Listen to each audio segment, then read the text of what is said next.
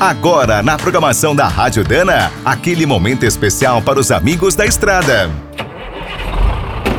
Está começando mais um Minuto do Caminhão. Fique por dentro das últimas notícias, histórias, dicas de manutenção e novas tecnologias.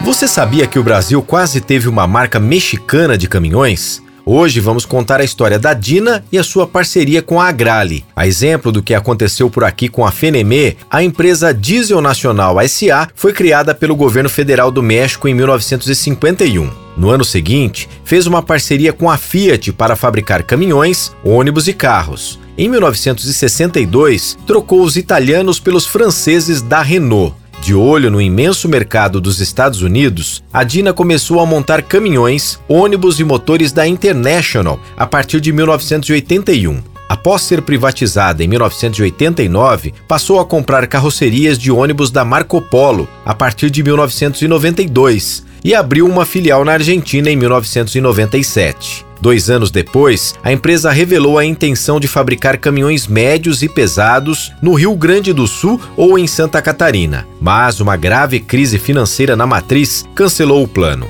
Em 2001, a Dina parou de fazer caminhões no México e vendeu a filial argentina. Em 2007, a antiga operação da Argentina se associou com a Agrale. Pena que a parceria durou pouco. A empresa faliu no ano seguinte.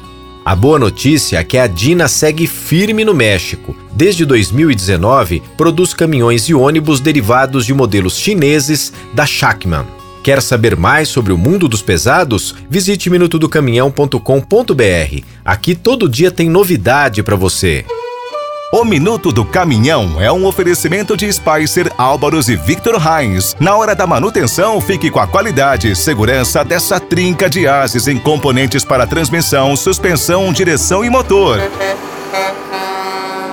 E quem é do trecho já sabe, para rodar bem informado, a Rádio Dana é sempre a melhor sintonia.